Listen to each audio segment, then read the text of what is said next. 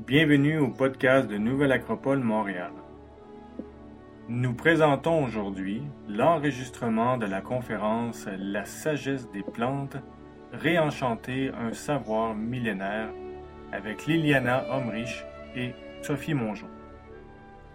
Cette conférence a été présentée lors de la Journée de la Terre 2022. Pour voir la conférence, vous pouvez suivre le lien dans la description. Bonne écoute.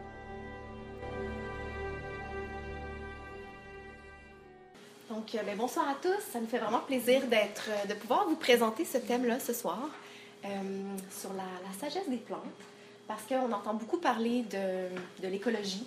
Aujourd'hui, on entend parler de pollution, de, de CO2, de, donc plein de choses qui peuvent être anxiogènes. Donc, on parle même d'un nouveau terme qui serait l'éco-anxiété. Donc, euh, l'anxiété euh, par rapport à l'écologie, par rapport à ce qui se passe. Mais nous, ce soir, ce qu'on vous propose, c'est de laisser ça de côté, puis euh, retrouver la, la sagesse, la beauté, l'enchantement du monde végétal.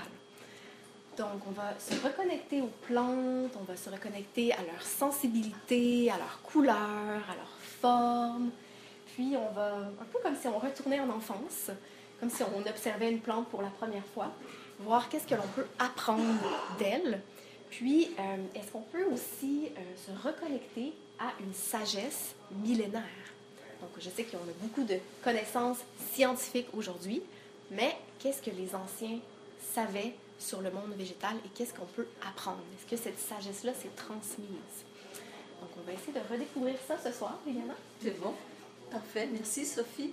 Donc, je m'appelle Liliana et aujourd'hui, je vais plutôt, je vais vous parler plutôt du côté un peu plus expérimental parce que parler des plantes, juste parler parce que moi, je, je pense, je le ressens comme ça, ou Sophie, ou ce n'était pas assez.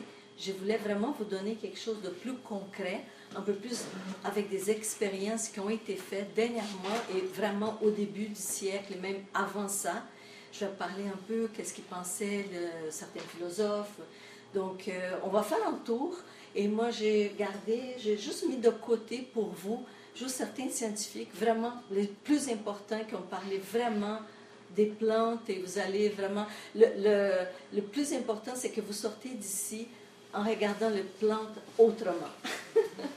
Même que vous arrivez chez vous et que vous parlez avec vos plantes. C'est parfait. Alors, je vais être, moi et Sophie, on va être très contentes. Donc, euh, sans plus tarder, je sais que malheureusement, on n'est pas trop habitué. J'avais fait un PowerPoint et ça se voit pas trop, mais je vais vous lire, OK? Donc, la sensibilité des plantes. Et euh, la phrase la suivante, c'est que Nicolas Testac, c'est un grand scientifique, hein, il est très, très important pour nous sur l'électricité. Beaucoup de choses ont été faites, des travaux ont été faits sur lui, pour lui. Donc, euh, je vais vous lire cette phrase. Le jour, c'est lui qui l'a dit cette phrase, le jour où la science commencera à s'intéresser aux phénomènes non physiques, elle fera plus de progrès en une décennie que dans tous les sciences, dans tous les siècles de son existence.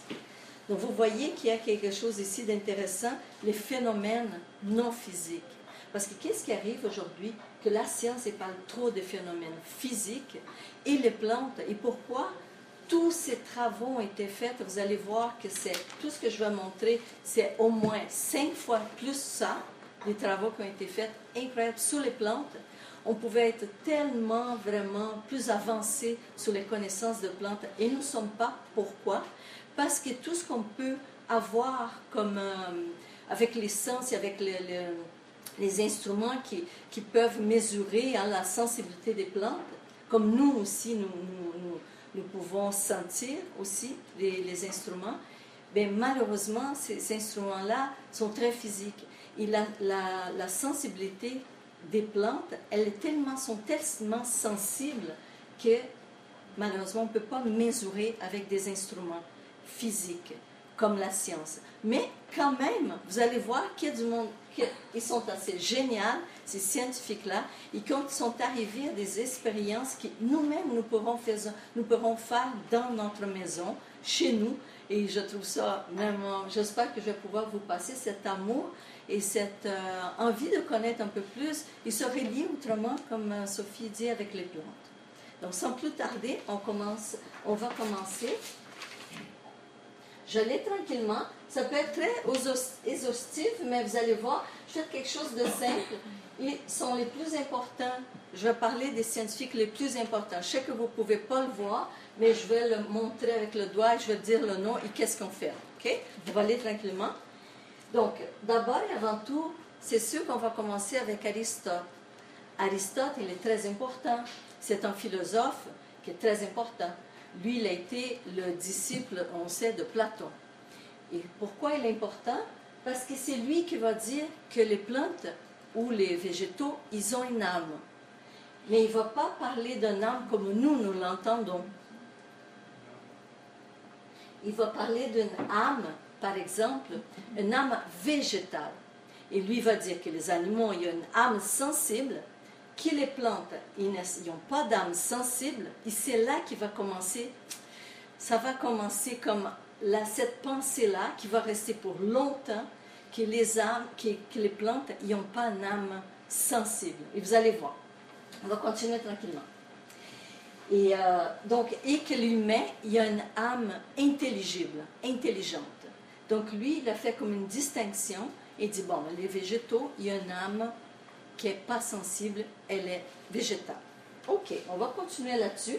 Vous allez comprendre comment ça va évoluer cette idée-là aussi. Donc ici, on passe à 1925, on fait quand même un grand saut. À 1931, vous voyez, après la Première Guerre mondiale, beaucoup, beaucoup d'expériences ont été faites avec les plantes. Là, on commence vraiment à s'attacher à ça, à trouver ça intéressant, parce qu'il commence à avoir beaucoup, beaucoup de résultats intéressants. Donc, nous allons commencer avec Baxter. Je ne sais pas si vous connaissez un peu, vous, allez, je suis sûre qu'il y a quelques-uns, vous allez entendre parler, vous l'avez déjà entendu parler. Donc, utilisation de polygraphe. Ça, c'est quand même intéressant parce que tout a commencé là. Lui, il est très, il est très intéressant parce que c'est le meilleur spécialiste américain de la détection de mensonges. Donc, c'est lui qui a commencé et c'est lui qui a monté, on, veut, il devient très, très important spécialiste dans cette euh, détection de mensonges-là. Mais lui, il dit, à un moment donné, il était curieux. Il dit, ici je mettais ce petit appareil-là sous mes plantes. Et bingo, tout a commencé là. Il met cet appareil-là sous la plante. Et qu'est-ce qui arrive, vous pensez? Donc, il va faire le galvanomètre, qui c'est les petites aiguilles. Lui, il va donner de l'eau à la plante. Il va dire, on va, ça va bouger. Qu'est-ce que vous pensez que ça passe? Ça commence à osciller et dit Bingo, je viens de voir quelque chose. La plante est en train de répondre à l'eau. Alors, évidemment, il commence à faire d'autres expériences. Il met le petit feu dans la feuille de la plante, vous allez dire. Donc, oui, la plante, elle, elle, elle, elle va bouger beaucoup, mais après, il fait une autre fois, elle ne bouge plus. Elle ne va plus bouger. Bon, elle ne comprend plus rien, elle ne sait pas qu'est-ce qui se passe. Mais là, il dit, je vais l'arracher la feuille. Et là, la plante, au début, il dit non, je vais juste arracher un petit morceau. Ah, la plante, il bouge un peu, le, galvanomètre hein, oscille, il arrache la plante, et là, elle bouge beaucoup.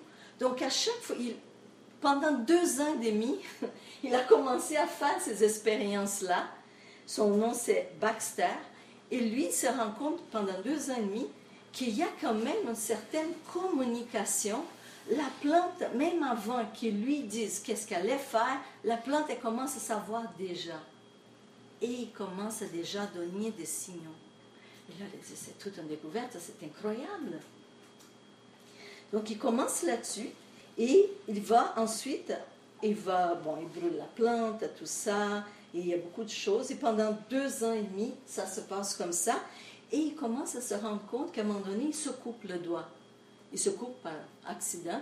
Et le galvomètre, galvomètre, il oscille beaucoup. Ça commence à osciller. Et là, il dit, mais la plante, elle était très sensible à sa douleur ou à, sa, à ses cellules qui, qui meurent.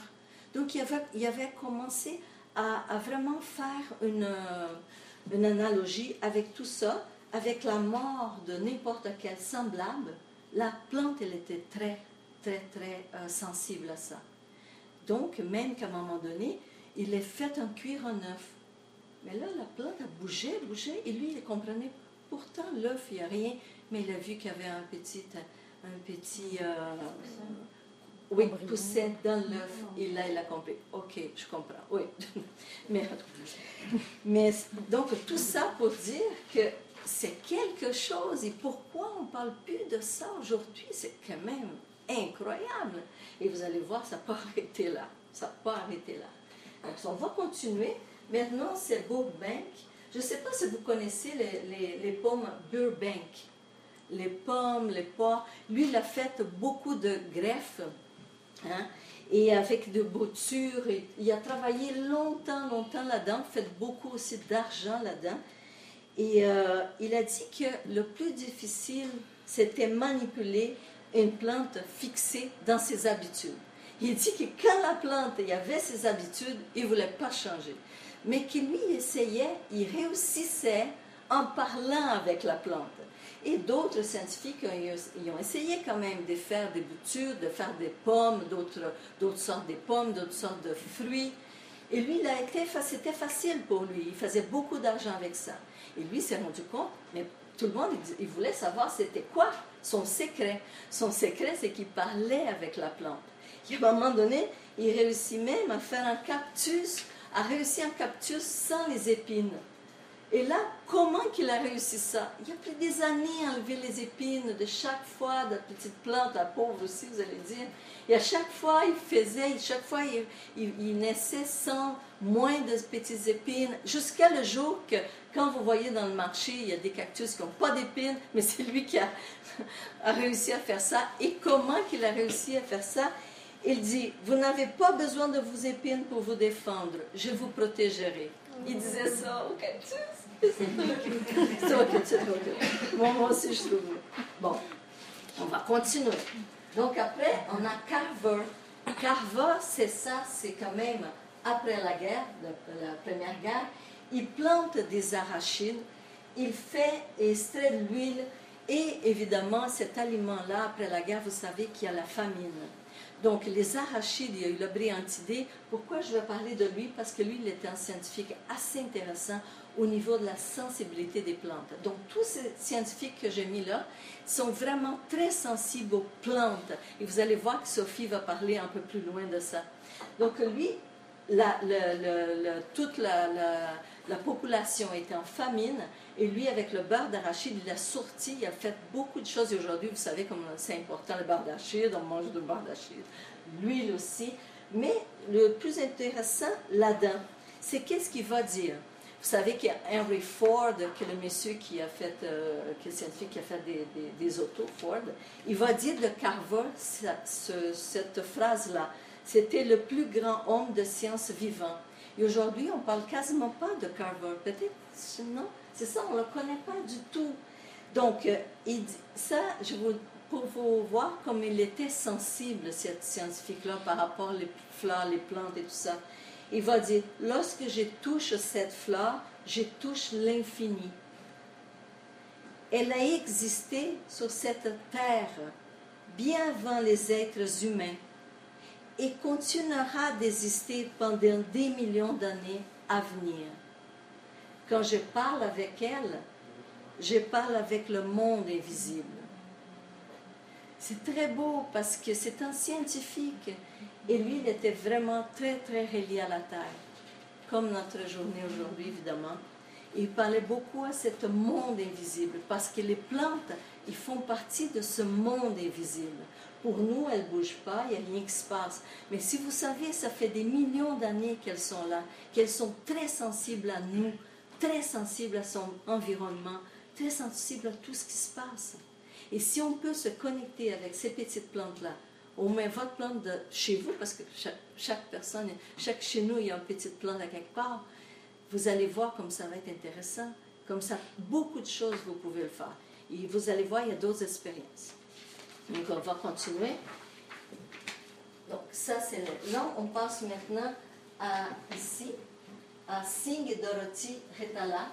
Entre 1950 et 1971, on fait un grand boom parce qu'il y a beaucoup, beaucoup de, scientifiques qui ont été là. Et je vais vous dire, c'est incroyable. Je n'ai jamais vu autant de scientifiques qui ont fait des expérimentations sur les plantes. Donc, si on comprend ici, c'est Singh Dorothy Retalak, l'influence de la musique ancienne et traditionnelle. Là, c'est au côté musique. Ça, on, connaît plus, on a entendu un peu plus parce que c'est plus, c'est plus moderne. Donc, eux, Singh, il a prouvé sans ombre d'un doute, parce que là, c'est vraiment prouvé scientifiquement, que les ondes sonores harmoniques affectaient la croissance des plantes. Donc, ça, c'est incroyable pour la production de plantes et des fleurs. On ne parle pas de juste 15% ou 20%, on parle de 50%. Mais c'est beaucoup. Et pourquoi nous ne faisons plus ça encore? Pourquoi maintenant on met des additifs, on met des... Vous savez qu'il y a une grande industrie dans tout ça. Hein? Donc, euh, on n'a pas besoin d'aller plus loin. Donc, les fruits, les graines, c'est à 50% de plus. Il était d'origine indienne. Il faisait écouter ses plantes des musiques anciennes ancestrales. Et la production, euh, elle, devenait, euh, augmentait de 50 la production. C'est quand même incroyable. Dorothy Retalak est l'autre femme scientifique. Elle étudiait l'impression des différentes musiques sur la croissance des plantes. Et désolé pour les personnes qui aiment le rock ici. Ça n'aide pas la croissance des plantes? Désolé, mais ça diminue sa croissance.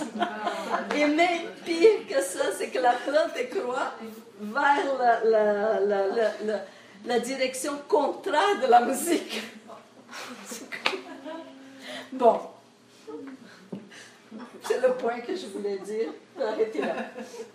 Alors, maintenant pour Vogel. Vogel, vous savez, Vogel, on entend parler, oui, hein, on l'entend. Bon, on a entendu parler fasciné par cette théorie concernant l'énergie psychique, parce qu'il était très euh, intéressant là-dedans, un peu ésotérique. Il a fait une expérience assez intéressante. Il a demandé à son aide de laboratoire, une jeune femme, de cueillir deux feuilles, deux feuilles de saxifrage. Je ne sais pas si vous le connaissez, si vous aimez bien les petites plantes, c'est des petites fleurs tout petites, saxifrage en déposant une sur son salon et un autre sur son, chevet, hein, à côté de son lit.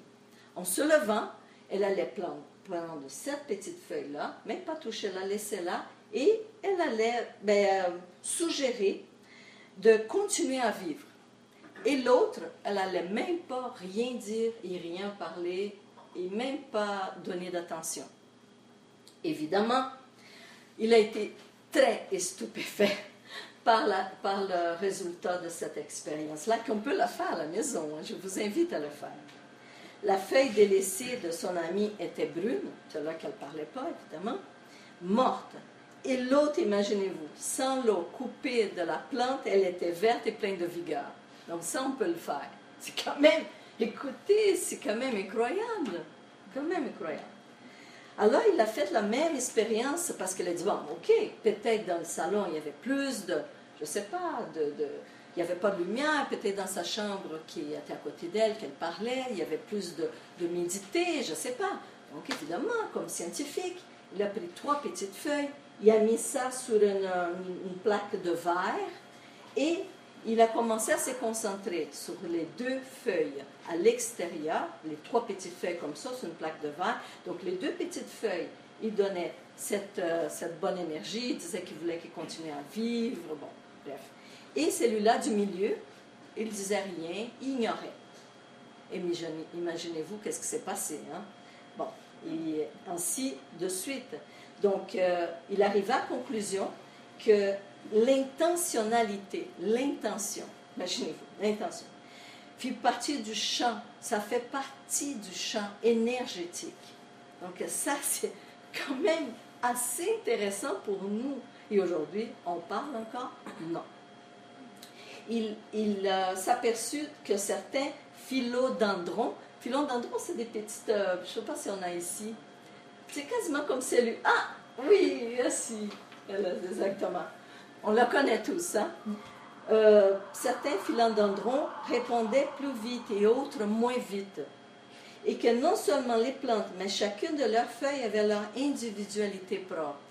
Donc, ils sont tous individuels. Ils sont pas, même les feuilles, dans une seule plante, ils répondent différemment.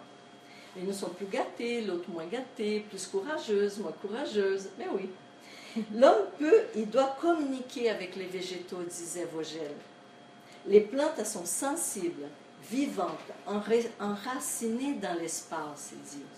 Elles peuvent être sourdes et muettes au sens où l'homme l'entend.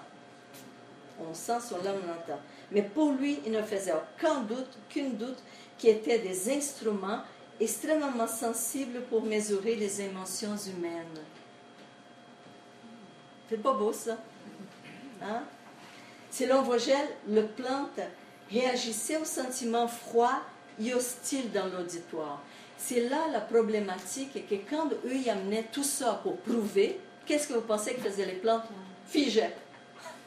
Aucun... moi, je ne réponds pas, personne ne va me faire répondre. Parce qu'ils ne connaissaient pas le monde auditoire, ils, ils, avaient, peur, ils avaient peur, les plantes. Et euh, il y avait cette barrière-là parce qu'il devait à chaque fois montrer à ce monde qui était là que ça marchait, ces expériences, ils étaient vraiment des vrais, ils étaient, ça marchait. Et pourtant, ils ne pouvaient pas prouver ça. Parce que chaque fois, il y avait cette communication effective que ça ne marchait pas. Donc, euh, neutraliser ces forces, là, justement, c'était la plus difficile tâche, selon lui. Parce qu'à chaque fois qu'il allait prouver ses expériences, ça ne marchait pas. Alors, la plante a fait, c'est ça, il disait que la plante il faisait morte et aucune réponse ne, ne, pouvait pas être obtenue. Donc, à chaque fois, ça tombait mort. Il disait que l'empathie pour les plantes, c'était la clé. Hein? Toutes les vérifications seront vaines tant que ces expériences ne seront pas menées par des techniciens qualifiés. Qualifiés, ça veut dire qui ont vraiment un bon cœur, qui sont des bonnes intentions et qui sont là, qui ont pas, sont là pas juste froides et qui n'ont pas cette, euh, cette froideur-là. Et les plantes, ils bougent, ils ne bougent plus. Donc, elle disait, Vogel, qu'on connaît bien, le développement des qualités psychiques était indispensable pour ça. Donc, vous savez, vous voyez déjà que c'est incroyable quand même. Donc, si on continue, nous allons maintenant parler un peu de notre ami Dr. Hashimoto. Je ne sais pas si vous avez déjà hein, entendu, mais quel scientifique incroyable. Il voulait donner une voix aux plantes. Il voulait que les plantes puissent parler.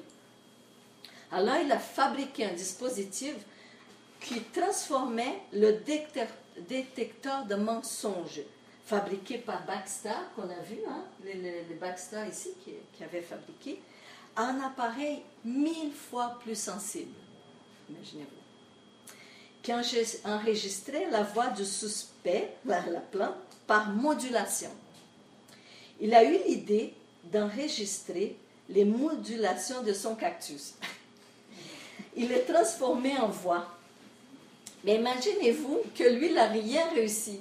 Mais quand sa femme a commencé à parler avec le cactus, oh là là, là c'était vraiment, c'était vraiment un dialogue. Et lui capotait, il a tout enregistré. Et c'était ça, c'est que la plante, elle va répondre. sa conjointe, il parlait, la petite plante, il répondait, le cactus répondait. Et là, il est tout en modulation. Donc, il a dit, waouh, donc là, c'est ça, c'est vrai. La module, elle répond les plantes. Le cactus lui répondait, il y, il y avait une conversation avec Madame Hashimoto. Quand on a demandé qu'est-ce qu'il pensait de cela, parce que lui, comme scientifique, il est abasourdi. Il est vraiment, il ne sait pas quoi dire. Donc, quand même, il a dit quelque chose d'assez intéressant. Il a dit, il a répondu que de nombreux autres phénomènes sont inexplicables dans l'état présent des théories physiques. Il croit qu'un monde regardez bien ça, quadra, quadridimensionnel et immatériel contrôle le monde tridimensionnel que c'est notre monde fini par, défini par la physique et qu'il est l'ombre de l'autre monde immatériel. Quand même, hein? Donc nous avons nos dimensions, selon lui, justement la quadridimension, et qui est vraiment euh, régie notre dimension. Voilà. Alors, c'est, oui, je sais, c'est beaucoup de choses à, digérer, mais c'est pas grave, vous avez un an pour digérer tout ça. Parlez avec vos plantes aussi, c'est intéressant. Donc, on continue. Docteur Aubrey Westlake, est notre petite. Euh. Je l'avais mis ici parce qu'il était intéressant. Je vais vous lire un peu. Il a quand même vécu 92 ans. Un autre scientifique incroyable qui a parlé, qui a fait beaucoup d'expériences sur les plantes. Et il dit Nous sommes enfermés dans une vallée des concepts matérialistes et refusons d'admettre qu'il y ait autre chose que le monde physique et matériel perçu par nos cinq sens. Donc tout là commence, c'est sûr. C'est pour ça qu'on ne peut pas, on s'ouvre pas aux plantes finalement, parce qu'on est fermé dans ce monde matériel-là et physique. Les plantes sont constamment en train de s'observer et d'enregistrer des événements et des phénomènes. Donc l'homme ignore tout, tout, tout, tout, enfermé qu'il est dans sa vision anthropocentrique du monde qui lui relève subjectivement ses cinq sens. Cinq sens. Donc c'est sûr que lui, il mesure tout par ses cinq, sens. Mais la plante, elle ne va pas sentir les choses comme ça. Elle sent autrement. Alors pour lui, comme il ne peut pas, c'est tous les, tous, les, euh, tous les appareils qu'il fait scientifique, ça passe par ses sens pour mesurer hein, la, la, la, plante et la sensibilité de la plante. Et c'est sûr que lui, il ne peut pas trop capter tout ça. Il faut être très sensible pour capter ces choses-là. Donc il dit aussi, les plantes peuvent distinguer des sons inaudibles à l'oreille humaine et des ondes de lumière invisibles à l'œil humain, tels les rayons infrarouges et ultraviolets. Donc nous, ne voyons pas, mais les plantes, ils le voient, parce qu'elles bougent, hein. elles vont, ils vont vers la lumière. Par exemple, les fleurs alpines dans les, Alpes, ont une notion si précise des saisons qu'elles savent exactement quand arrive le printemps. Ils se feraient un chemin à travers la neige grâce à la chaleur qu'ils produisent. Donc, comment qu'elles arrivent à faire ça, ils ne savent pas encore. Là, maintenant, quasiment fini, ne vous inquiétez pas. Francis Allais, là, il est là. Est-ce que vous connaissez, là c'est vraiment actuel, on est dans notre siècle. Francis Allais, lui, il est botaniste et lui, il a fait un film avec Luc Jacquet qui s'appelle Il était une forêt. C'est ça. Celui qui aime beaucoup ça, c'est sûr, c'est très connu. C'est le metteur en scène. Il permet un jeune public aussi de découvrir cet écosystème des forêts primaires. Parce que vous savez a des livres qui ont été faits sur les arbres, il y a beaucoup de choses qui commencent à sortir sur les arbres. Ça, c'est intéressant. Donc, Francis Allais, il a dit, les plantes ont une mémoire, elles, ont une intelligence et elles sont même timides. Autant de caractéristiques que nous qui nous n'attribuons pas naturellement aux plantes, il dit. Et pourtant, et pourtant, il dit, loin d'être les seules caractéristiques des animaux, ces qualités appartiennent tout autant aux végétaux si on veut bien se défaire de certains préjugés. Parce que nous avons des préjugés.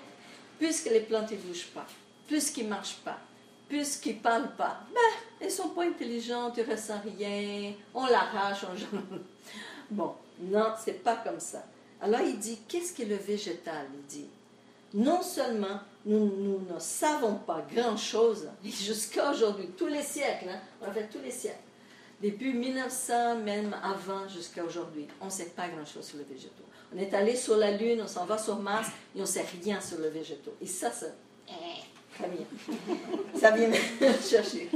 Mais les réponses passent forcément par un déconditionnement oui, il y a un déconditionnement, il faut le dire beaucoup, beaucoup dans notre aujourd'hui science actuelle, il y a un déconditionnement sur ça, par une rupture avec notre confort de pensée. Évidemment, pourquoi vous pensez qu'il y a un confort de penser que les plantes ne sentent rien? Ça fait notre affaire, évidemment. Qu'est-ce que vous pensez de ça? Il y a beaucoup de ça. Donc, si nous avons de nombreux concepts pour penser l'humain et l'animal, nous sommes démunis dès que nous essayons de décrire spécifiquement le monde végétal. Parce que ça fait notre affaire. Ça fait notre affaire. Et c'est plate pour les, végétariens, mais, eux, ils ne veulent pas entendre trop non plus parler. Hein. mais c'est ceux qui vont sentir les plantes, ils sont extrêmement sensibles, c'est sûr. Alors, il y a quelqu'un qui a demandé mais n'êtes-vous pas tenté de penser qu'il existe intelligence des plantes Il dit Oui, il y en a une. Et c'est là le hic, et c'est pour ça que je vous ai amené ça, parce que je trouvais intéressant. Il dit Oui, sans doute, mais à condition de redéfinir le concept d'intelligence. Ah, exactement. Donc il dit, en comparaison, en comparant les définitions courantes de l'intelligence, j'ai réalisé que celle-ci reposait sur trois critères. Pour nous, l'intelligence. Avoir un cerveau, être doté d'un langage sonore, hein, avoir un cerveau, il faudrait avoir un cerveau pour être intelligent. Qu'est-ce que nous disons Avoir un langage sonore, oui, parce que si la personne ou la chose n'a pas un langage sonore, ben, il n'est pas intelligent, c'est ça notre tête. Hein?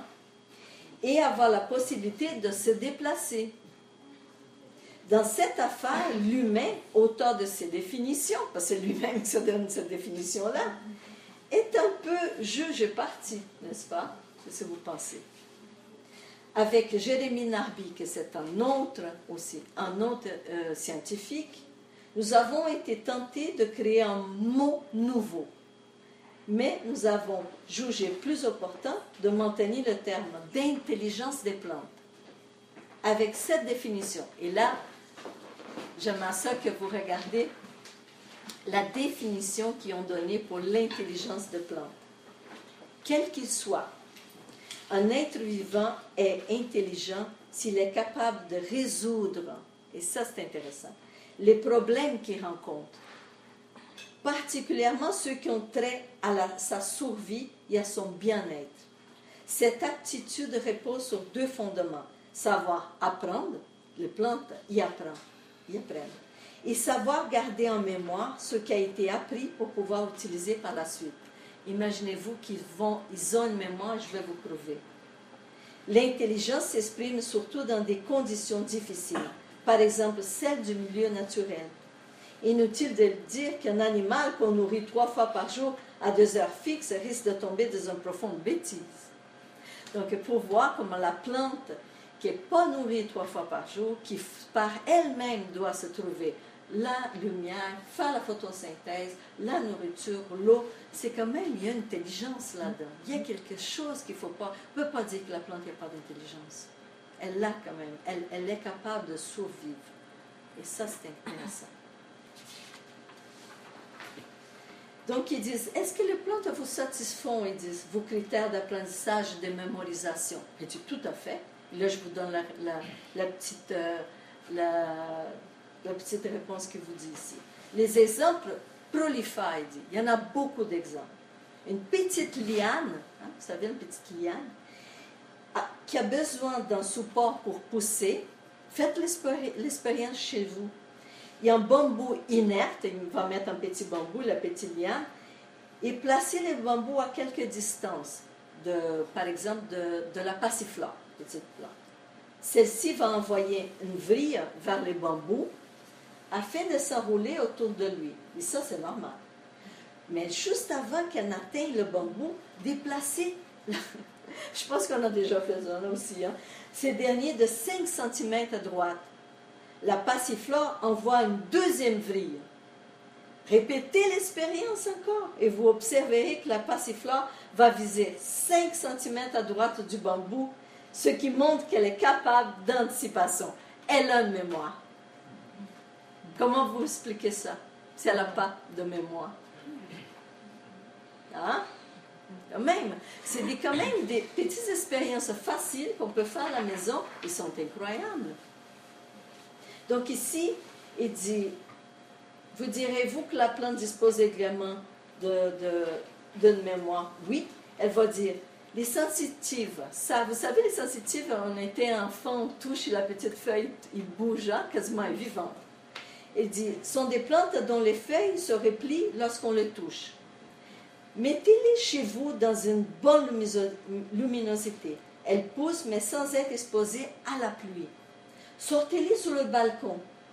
Elles reçoivent la première averse. Alors, qu'est-ce que vous allez, qu'est-ce que vous pensez que ça va faire? Les petits picotements de la pluie vont fermer les petites feuilles. Donc, elles connaissent un stress, cette plante, qui replie ses petites feuilles. Mais petit à petit, elles vont s'apercevoir que la pluie est juste bon pour elles. Donc, quand il va pleuvoir, quelquefois ensuite, la petite plante, elle va s'ouvrir. Ils vont comprendre ça. Après quelques années plus tard, un jour, où vous ressortirez, vous allez sortir votre petite plante, où est-ce qu'elle va recevoir la pluie de nouveau, elles n'en replieront plus. Pourtant, les feuilles initiales seront mortes depuis longtemps. Ah, depuis, moi je parle de deux ans plus tard, vous allez sortir encore votre petite plante, et la pluie va tomber et elle ne va pas fermer. Donc la mémoire est là. Même si les feuilles, feuilles initiales qu'ils étaient là, et que peut-être, on va dire, ah, mais parce qu'ils ont été touchés par la pluie, ils, ont compris qu'ils ne devaient pas se fermer tout de suite, ils ont resté ouvertes parce que la pluie est bon, mais ces feuilles, ils ne sont plus là. Et elle va continuer à rester ouverte quand même. Elles ne se fermeront plus. Donc il y a quelque chose qui est si, simple, cette expérience, et pourtant on dit, mais oui, on parle de deux ans, trois ans, les petites plantes, elles s'habituent. Waouh, quel... Je ne sais pas, il y a quelque chose de... de, Finalement, c'est parce que on vit avec les plantes et on est habitué avec tout ça. Mais ces plantes, elles sont très sensibles. Vous allez voir. Donc, euh, il, y en aussi, euh, il y en a beaucoup plus, hein, je peux vous dire, mais beaucoup plus. Donc, euh, ici, je vais vous lire deux petites, pas contes, mais des choses, parce qu'il y a des livres extraordinaires, si vous voulez que je vous donne après les livres, si vous voulez, des expériences de tous ces scientifiques. C'est incroyable, vous allez avoir beaucoup de, de, matière à, à justement réfléchir sur tout ça. Donc maintenant, on va lire deux choses qui se sont arrivées dans la vraie vie et que je voulais que Jazia vous lise ça et après ça va être Karine. Et ça va être fini ma petite partie, après ça va être Sophie qui va continuer.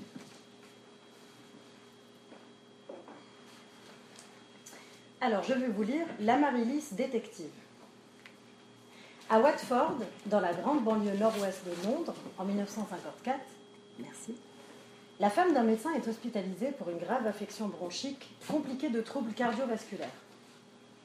Amoureuse des plantes, elle entretenait chez elle un vaste jardin d'hiver, serre superbe où elle apportait tous ses soins à une centaine de plantes différentes. Chaque jour, elle en sélectionnait certaines, selon la saison et le temps, pour décorer le cabinet de consultation de son mari, le living et la salle de bain. Elle était réputée dans son voisinage pour avoir les doigts verts, elle était, et être une femme douce, intelligente, compréhensive et d'une grande bonté. Hospitalisée, elle demanda à son mari de lui apporter une plante pour garnir sa chambre. Il choisit un amaryllis. Un jour, en fin de matinée, alors que le médecin venait de passer et de prescrire une nouvelle médication au vu de résultats d'analyse, l'amaryllis en fleurs modifia brusquement son apparence les hampes florales s'inclinèrent. On aurait pu croire que les pétales saignaient, blancs qu'ils étaient, ourlés de pourpre. La malade, trop habituée au comportement de ces plantes, appela l'infirmière, puis insista pour qu'on fasse revenir le médecin. L'apparence de l'amaryllis avait commencé à changer sur la fin de sa présence. Le médecin revenu fut surpris, lui aussi, par l'air malheureux du végétal parfaitement anormal.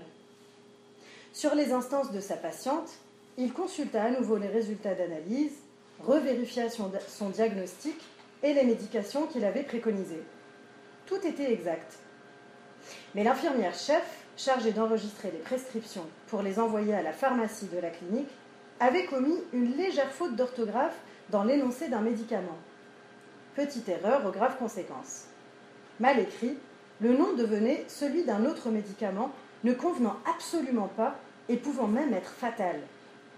La avait sauvé la vie de celle qui, depuis longtemps, était pour lui une compagne attentive et vigilante, aimante. Quant à savoir comment la plante avait fait pour deviner, ou plutôt constater cette erreur, la malade déclara que ces plantes perçaient ses secrets à elle et ceux de ses visiteurs, même dans leur inconscient, et qu'elle avait dû enregistrer la faute par les vibrations lui parvenant de l'entourage. Nous savons maintenant que cela est tout à fait possible et même probable.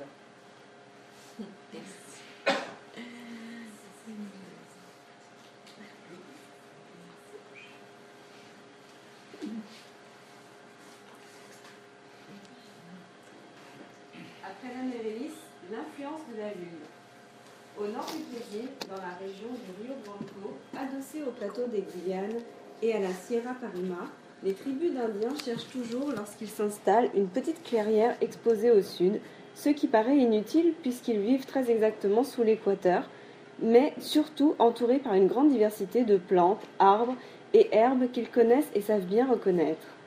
Lorsqu'un des leurs est blessé ou malade, mordu par un serpent, piqué par une araignée ou, giflé, ou griffé par un jaguar, ils le conduisent dans cette clairière et l'y laissent avec une provision d'eau, de vivres et une machette afin de pouvoir se défendre. Ils ne le laissent pas pour l'abandonner, bien au contraire, mais parce qu'une très ancienne légende de leur tribu conseille à l'homme d'être seul avec les plantes, qui peuvent le sauver lorsqu'il doit soigner sa santé. Aucune autre influence ne doit venir perturber la communion du malade et des plantes. Ainsi, la guérison est accélérée. Lorsque le malade ou le blessé est déposé en lune montante et au plus près de la pleine lune, il guérit plus vite que s'il est conduit dans la clairière par lune descendante et vers la nouvelle lune. Selon les Indiens, c'est parce que la lune qui monte pompe le mal et donne plus de force à l'énergie végétale bienveillante, alors que la lune descendante diminue l'intensité de ce flux. Or, ce que ces sauvages disent d'instinct, nous l'avons seulement découvert il y a quelques décennies. La lune montante renforce en effet les flux de sève, alors que ceux-ci sont ralentis en lune descendante. Ah, merci beaucoup. Donc, euh, je vais passer un flambeau maintenant à Sophie.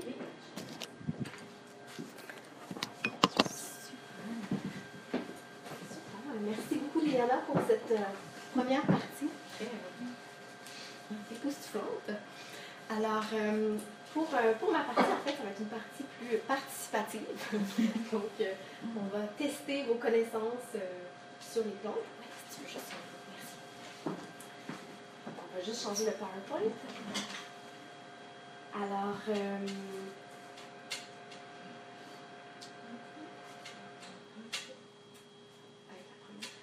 donc ma partie concerne plus toute la question de la forme des plantes, la morphologie liée à leur fonction.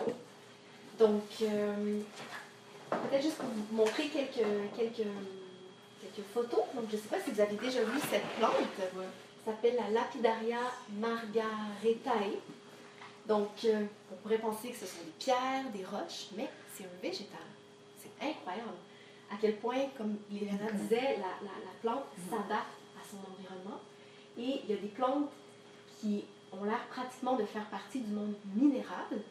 Et il y a des plantes aussi qui font presque partie du monde animal. Donc, vous avez peut-être déjà vu cette, euh, Oui. cette, euh, plante-là, la Dionée attrape-mouche, Venus trap en anglais, et c'est une plante carnivore. Donc, c'est c'est incroyable à quel point euh, les, les formes changent, les, les expressions du monde végétal sont multiples, mais on va voir qu'elles répondent à des principes unitaires, donc des principes uniques. Et c'est ce qui nous intéresse ici, c'est d'essayer de voir c'est quoi le principe derrière la forme, ou, c'est quoi l'intelligence derrière la forme. Donc si on observe les lois de la nature, toutes les formes qui existent vont répondre à un principe, vont répondre à une intelligence finalement. La forme, elle n'est pas là pour rien finalement. Si on a une table, ben, la table, elle a une forme parce qu'elle répond au fait qu'on a besoin d'un- plan euh, droit pour pouvoir manger, pour pouvoir poser des choses. Donc, dans le monde végétal, les formes des plantes répondent à ça. Donc, euh, le végétal aussi répond aux lois de la nature. Donc, la façon dont les, euh, je sais pas on peut appeler ça, le, le- le pollen en fait de, cette fleur, de cette, de cette fleur tournesol, ça répond à, euh, aux suites de Fibonacci. Donc, c'est une, loi de la nature, c'est une loi mathématique qui, euh, en fait, qui, euh, qui, qui, c'est- qui est pas seulement l'expression des fleurs, mais entre autres, tout le- l'escargot, donc la façon dont l'escargot, la façon dont notre main peut se plier. Donc, c'est quand même incroyable, notre main, c'est on peut faire un plan droit, mais le fait qu'elle puisse se plier comme un escargot, c'est parce que nos jointures vont répondre à la loi de- de- des suites de Fibonacci. Donc, le monde végétal répond aux grandes lois de la nature.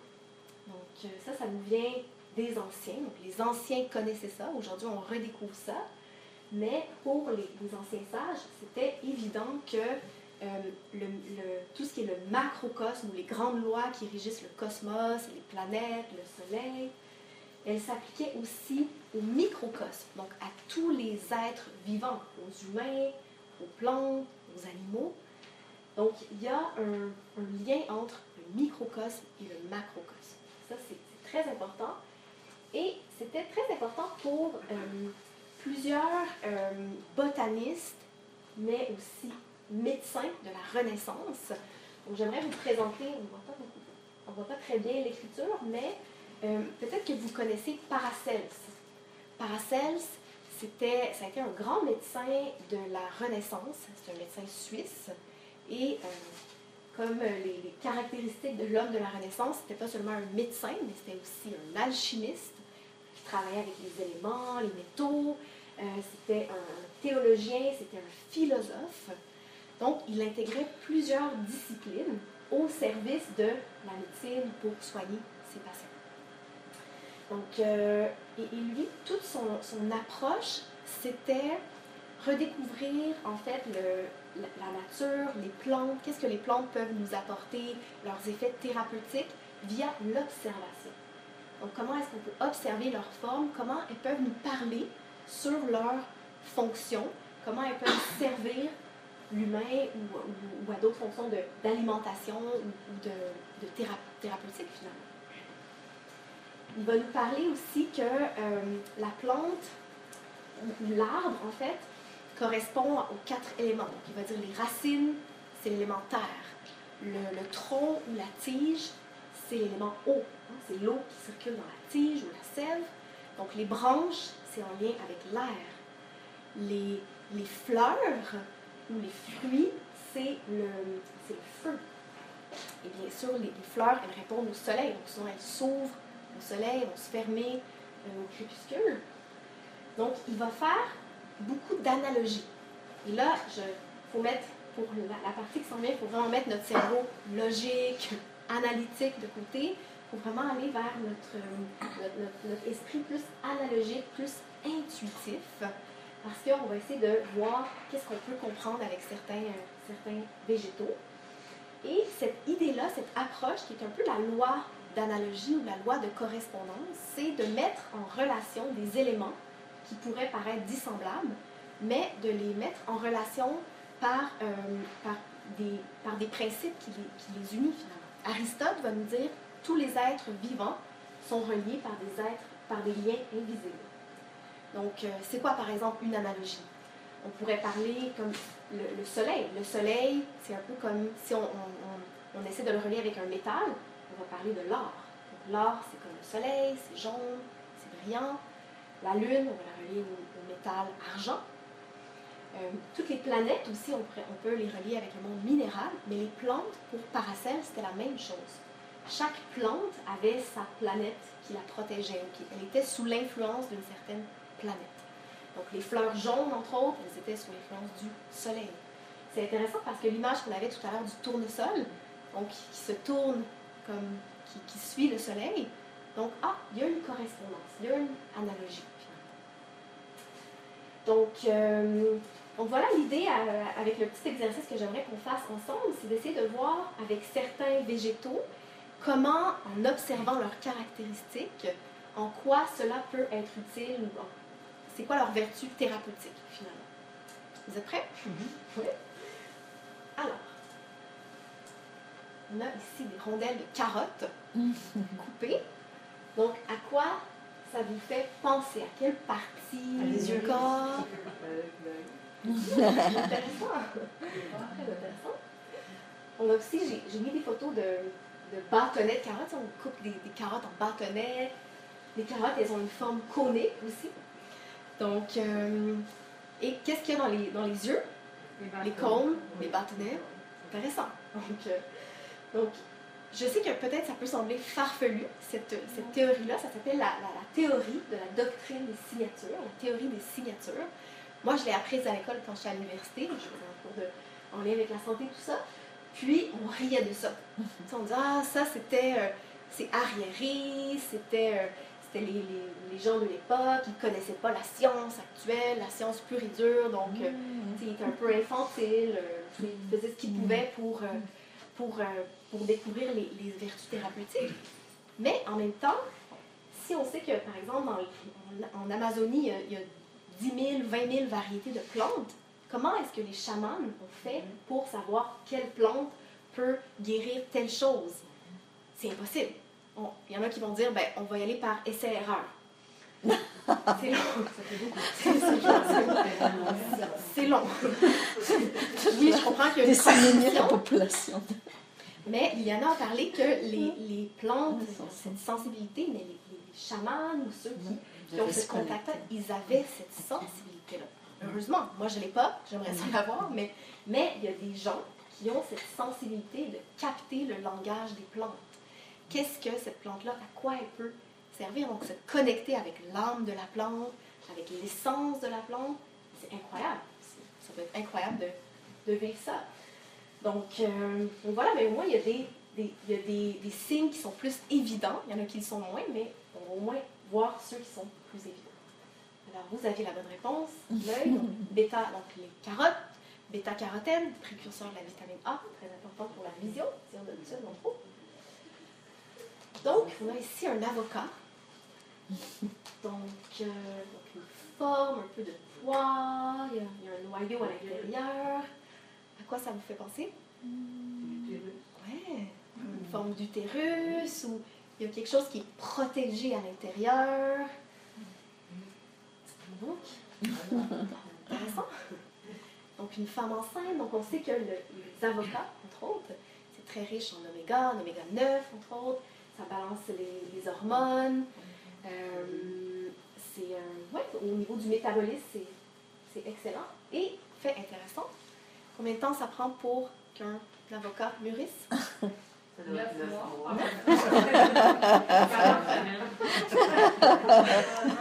C'est bon ça.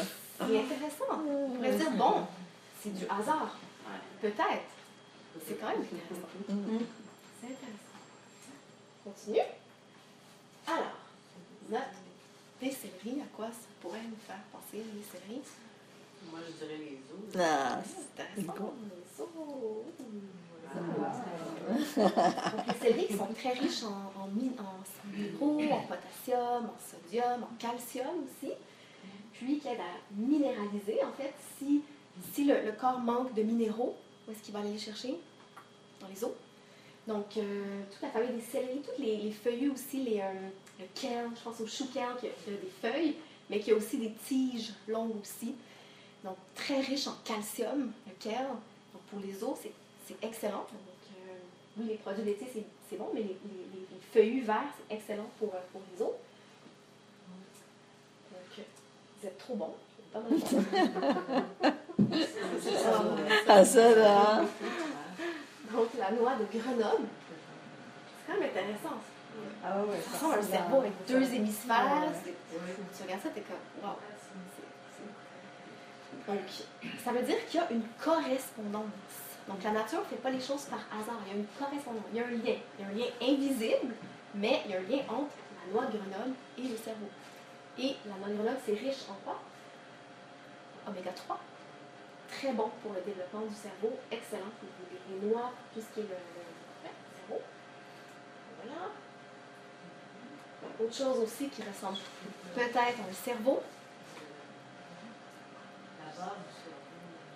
ouais, le cervelet. C'est ça. Ouais, ça ressemble, c'est vrai que ça ressemble à un cervelet.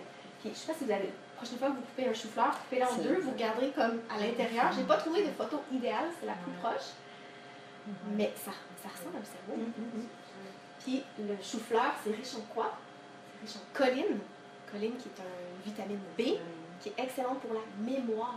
C'est excellent pour la mémoire et la construction du cerveau. Incroyable! Incroyable!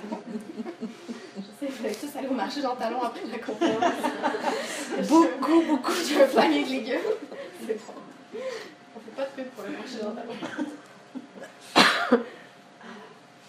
La patate douce. Le foie. C'est pas loin du foie, c'est pas le Le rein. foie, c'est pas le rein, le pancréas. Le pancréas. Et c'est vraiment intéressant parce que de façon paradoxale, la patate sucrée, la pomme de terre sucrée, ben, c'est sucré, mais ça produit pas beaucoup de sucre. Donc c'est, par exemple, les gens qui, bon, bien sûr avec modération, mais les gens qui ont du diabète, des choses comme ça, peuvent en consommer. C'est plus, ça, ça contient moins de glucose qu'une patate normale. Donc, euh, effectivement, ça ressemble au pancréas. C'est fou. Intéressant. Nos fameuses betteraves. La couleur rouge, quoi ça vous fait penser?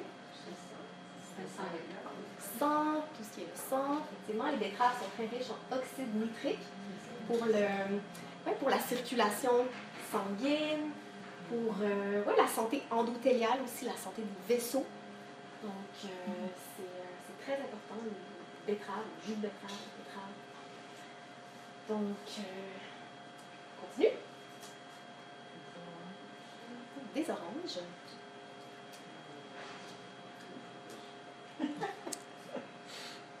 Qu'est-ce qu'on fait avec des agrumes On presse. Quelque chose pour extraire, chose, quelque chose qu'on extrait. Ça fait penser à. à- C'est intéressant, si vous regardez la structure, puis si on a un, une agrume coupée, il y a quand même des lobes. Intéressant, je sais. Je me dis, ah, on je- voit nos seins, c'est très ça. Faut le voir à l'intérieur. Ouais, à l'intérieur, donc il y a vraiment les lobes et tout. Donc, euh, Est-ce que l'orange amène une plus grande production de lait? j'ai, j'ai, j'ai vu ce, ce lien-là, mais je me disais, hmm, j'ai, pas trouvé de rien par rapport à ça. Mais euh, ce que j'ai lu, c'est qu'il y avait des études en cours pour le citron, puis peut-être en prévention pour le cancer du sein ou quelque chose comme ça. Il n'y a rien de concluant, mais je, je voyais qu'il y avait des études qui se faisaient pour ça. Intéressant. Donc les agrumes en général, est-ce que ça pourrait... On sait que les, a- le, le citron, c'est très puissant comme... euh, Peut-être pas nécessairement les oranges, mais on mettrait toutes les agrumes. Donc on a toute notre pharmacie dans notre garde-manger. Donc là, c'est un peu moins évident. Donc au niveau de l'alimentation, c'est c'est peut-être plus facile, mais il y a aussi les plantes. Donc euh, la grande kélidoine, qui est une plante d'ici, peut-être que moi, j'en- quand j'étais enfant, il y en avait de... Toi, tu connais aussi?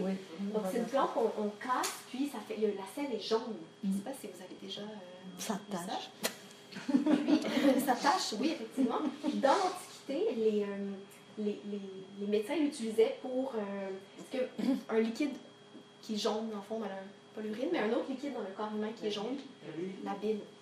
Donc, ils l'utilisaient pour la bile, naturellement. Et on les recherches d'aujourd'hui nous disent que oui, c'est, ça stimule la digestion, ça aide pour, euh, pour justement euh, le foie, tout ça. C'est intéressant. Chose. La prêle des champs. Est-ce que vous connaissez, est-ce que, à quoi ça vous fait penser les cheveux. comme ça, des cheveux? Oui, autre chose? T'es bonne codine. Vous êtes trop bon, vous êtes trop bon. Codine. T'as fort. Tu sais, les petits nœuds comme ça, comme quelque chose qui est long, la colonne vertébrale. Et la prêle des champs, c'est riche en quoi? C'est riche en silice. La silice, c'est fondamental pour le squelette et pour les cheveux. Les cheveux, qu'est-ce qui fait que nos, nos poils poussent à travers la peau? C'est incroyable. Ils traversent la peau, c'est mou, mais c'est la silice qui coupe. un peu. La silice, c'est le verre. C'est c'est coupant. Donc, c'est c'est grâce à ça que nos poils peuvent percer la peau parce que la silice, c'est comme si un petit peu de verre qui perçait la peau. Donc, euh, donc, ça ressemble à des cheveux ou des poils, donc euh, très riche en silice. Ça, c'est plus difficile. Je vais parler plus difficile. Donc, ça, j'ai pas mis le, le- le nom, c'est Viola odorata. Donc, violette ou les pensées sauvages. C'est plus dur, celui-là. Est-ce que ça vous fait penser à des petits visages? Ouais. Des visages? Comme des petites faces. Ah ouais, je les vois. Ah. Donc, ils sont très coquettes, les, pensées. Visage, mais euh, c'est très bon pour la peau, pour l'acné, apparemment. Peau, du visage, tout ça. Donc, euh, ça peut être utilisé en teinture pour l'acné. Moi, j'aurais fait la coiffure.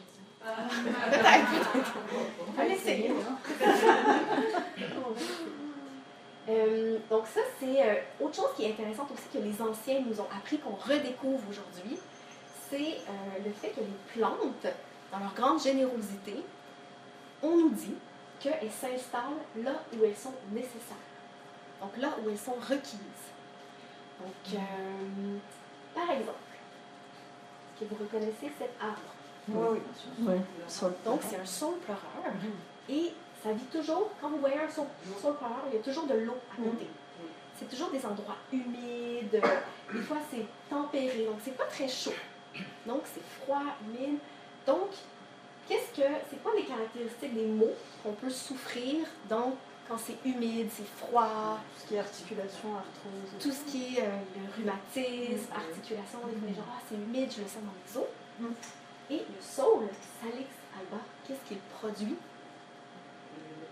L'extrait de saule blanc, ça fait pour l'aspirine? Donc, l'aspirine, l'acide salicylique. Voilà. Donc, l'acide salicylique, l'aspirine, qui est un anti-inflammatoire, qui est un fébrifuge aussi, qui fait baisser la fièvre.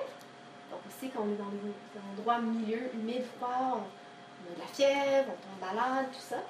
Donc, le saule, donc, en fait, c'est de là où on a sorti l'aspirine. C'est- Ça vient du saule. Vous savez? Donc, le saule est là où on a besoin de lui. Incroyable. Petite fleur, vous connaissez l'Arnica montana. Oh, Donc, l'arnica, euh, elle, elle est utile. Peut-être que vous avez déjà vu des pommades d'arnica, de teinture mère, pour tout ce qui est les bleus, les échymoses. euh, donc, euh, c'est utilisé depuis très, très, très longtemps. Et euh, elle se trouve où, dans le fond, les, l'arnica montana? Dans les Dans les montagnes. Qu'est-ce qui se passe quand on graine dans les montagnes? On tombe. C'est mal. Donc, c'est intéressant. Et ce qu'on nous dit, ce que les anciens nous disent, c'est que l'arnica soigne non seulement les bleus du corps, mais aussi les bleus de l'âme. Donc, tu sais, des fois, on dit Ah, j'ai reçu euh, une mauvaise nouvelle, je suis tombée en bas de ma chaise, euh, tu sais, je. j'ai été euh, renversée par terre, je suis tombée à la renverse. Donc, des fois, on utilise ce langage-là. Donc, si on pense, si on utilise ce langage-là, on va penser à l'arnica. Donc, même si ce n'est pas des bleus physiques, c'est des petits bleus de l'âme. Elle nous aide, l'arnica, pour ça. Est-ce que vous connaissez cette Oui. le coquelicot? Oui. Pas vous, le coquelicot. Et est-ce que vous savez pourquoi c'est la plante euh, qui symbolise le jour du souvenir? Est-ce que vous savez pourquoi? C'est les fleurs qu'on voyait des tranchées, la la fleur de bleuet. Ouais, le coquelicot. Donc, de façon intéressante, en fait, après la, la Première Guerre mondiale, sur les champs de Flandre, Flandre, c'est en Belgique, il y a un, médecin, c'est un médecin canadien même, qui a écrit, qui a vu justement, ben, quelques temps plus tard, des champs de bataille, justement, où il y avait eu d'énormes atrocités, beaucoup de morts, beaucoup de souffrances atroces, beaucoup de sang. Puis, les coquelicots ont poussé. Donc, il a fait un poème sur les, les coquelicots. Et ce poème-là, vous pouvez lire sur Internet. En fait, de ce poème-là, on a, on a décidé que la, le coquelicot serait le- le- la fleur symbolisant le jour du souvenir, de l'armistice. Euh, et là, il y a plusieurs eu des théories. Les gens se demandaient, mais pourquoi les coquelicots ont poussé là? pourquoi?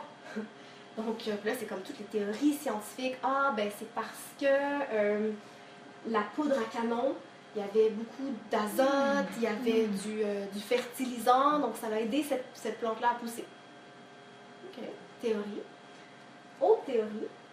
Ah, ben c'est parce que les, les graines de pavot, ils peuvent rester dormants pendant 80 ans sous terre. Donc là, il y a eu beaucoup de remue-terre, donc la terre s'est remuée, puis là, c'est à ce moment-là que le pavot a pu sortir.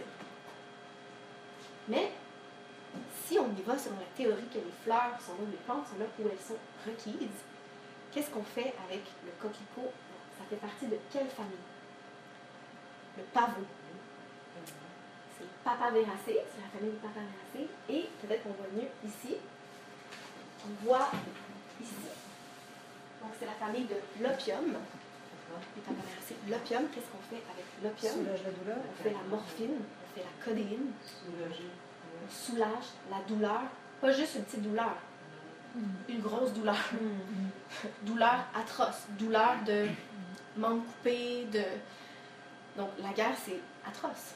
Donc, la plante, on peut, on peut penser ce qu'on veut, peut-être que le fertilisant, peut-être que, peut que c'est vrai, mais est-ce que, la, est-ce que le coquelicot a poussé là où il sentait qu'il était nécessaire? Incroyable, non?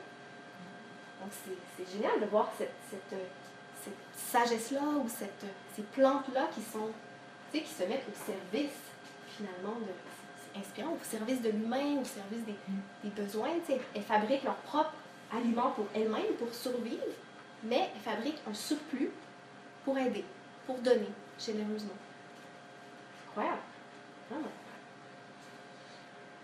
Donc, euh, pour terminer, j'aimerais qu'on réapprenne à aimer une fleur, une plante mal aimée. Donc, quelqu'un reconnaît la plante? Ouais, c'est pissenlit. Donc, avec la feuille dentelée, le pissenlit. Moi, c'est, je pense que c'est ma fleur préférée. Ne riez pas de moi. Ah non. Mais j'adore cette, cette fleur parce que je- elle est incroyable. Incroyable. Euh, Elle nous apprend beaucoup. Euh, peut-être que je vais vous laisser donner des caractéristiques sur cette, euh, cette, euh, cette plante-là, mais co- comment on pourrait la, la, la, la nommer cette résistante? Persistante, moi. Résistante. solaire. Solaire. Excellent. C'est comme un soleil. On a dit tout à l'heure que les fleurs jaunes seraient sous euh, l'influence du soleil. Plutôt flamboyante aussi. Hein. Parce qu'elle est vraiment elle, est sous le soleil, là, elle Ouais. s'illumine. là. C'est les premières, les premières fleurs jaunes. les- comme, non, non, le, le printemps arrive, nous, on est là les premiers. Déjà, j'en ai vu en en venant, j'étais comme, ah, Contente. elles ferment aussi, elles ferment aussi leurs leur, leurs pétales euh, de- durant le, ben, la nuit. Puis, euh, est-ce que vous connaissez un peu leurs vertus, les pissenlits, tout ça? C'est excellent pour le foie, c'est excellent pour nettoyer le foie. Qu'est-ce qu'on a besoin au printemps après les repas de temps des fêtes, de cabane à sucre? Une détox. Nettoyer. C'est génial, elle arrive au bon moment. Tu sais, le printemps, c'est le renouveau, c'est se, c'est se, se nettoyer, tout ça. Donc, il y a d'autres plantes qui font ça, le boulot, plein d'autres choses. Mais, intéressant. Donc, euh, les feuilles aussi qui sont, euh, sont très bonnes en salade. Excellent. Puis, elles sont très. euh, tu sais, les feuilles, est-ce que c'est des petites feuilles douces? Est-ce que la petite forme est comme, euh, comme un cœur, un peu comme celle-là? Ou c'est comme. C'est quand même assez. euh, tu sais, c'est- comme une flèche, là, c'est dentelé, c'est comme. il, y a comme une, il y a une puissance qui se dégage, il y a, il y a quelque chose de, de fort. C'est pas doux, c'est, fort. Donc c'est, c'est puissant. Donc, euh, donc très, la feuille, très, très bonne diurétique aussi pour. euh, pour euh, ouais, toujours pour nettoyer. Et le plus intéressant, c'est que cette fleur-là, en fait, elle vit toute une transformation. Je regardais ça sur Internet, puis il y- avait des gens qui ne savaient même pas que le, cette fleur-là, c'était la même chose que le pissenlit. C'est incroyable. C'est incroyable, cette fleur-là, elle vit une transformation. Et est-ce que vous avez déjà vu le, lien, comme, comment, ça, se- comment on passe de jaune à blanc? Non? Vous voulez voir une vidéo? Ouais. Donc, vidéo. Vous allez voir le don de lion le pissenlit différemment.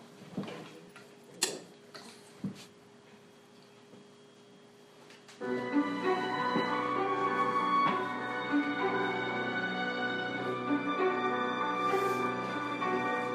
passe pendant un mois. C'est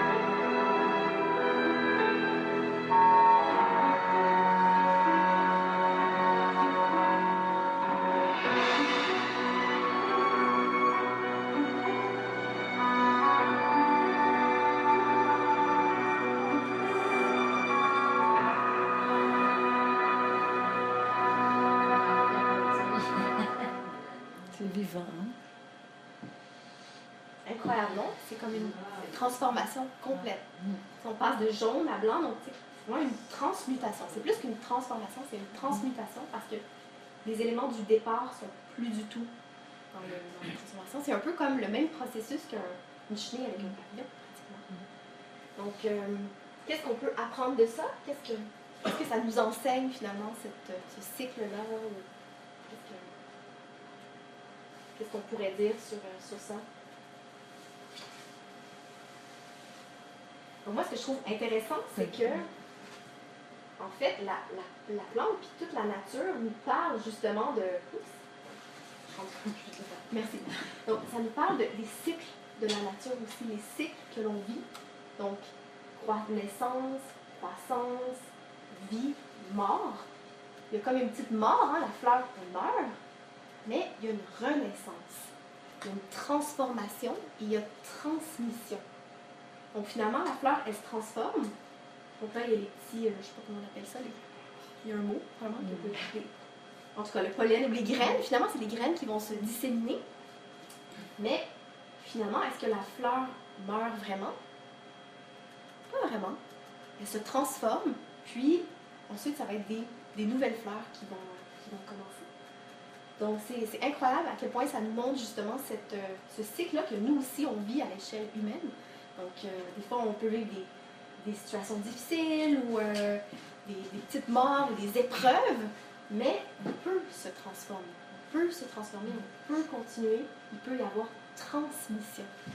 Donc, c'est ça qui est intéressant, cette idée-là de transmission.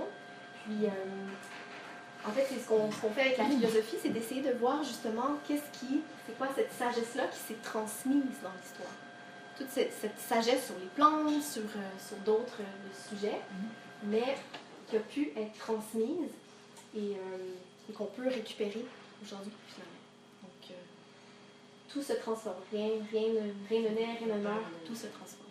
Donc, euh, donc voilà, c'est la fin pour ma partie. Je pense que c'est euh, Parfait. c'est C'est la fin aussi pour. euh, Super, très intéressant. Sophie. Merci beaucoup. Donc euh, voilà, ben, apprenez à observer aussi donc, votre environnement, s'il y a des plantes, est-ce qu'il y a des plantes qui poussent près de chez vous que peut-être que vous avez besoin, c'est quoi les plantes avec lesquelles vous avez de l'affinité? Mm. Hein? Peut-être que c'est quelque chose que vous avez, vous avez besoin, peut-être que moi j'ai besoin d'une détox, peut-être une fois. Peut-être. Parler avec vos petites plantes à la maison aussi. Hein? Ça, C'est important, là. Puis leur mettre de la bonne musique. Oui. Et arrêter le rock. Je maintenant pour le protéger. Ils sont habitués. Donc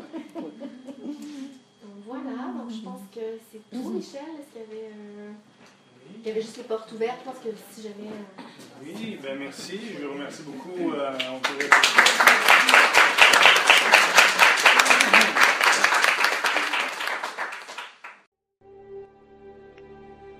Merci d'avoir écouté ce podcast. Pour rester connecté à la philosophie, visitez notre site web à montréal.acropole.ca. Aussi, Nouvelle Acropole est une organisation à but non lucratif pouvez nous appuyer en faisant un don ponctuel ou un don régulier en visitant le site web montréal.acropole.ca barre oblique contribuer.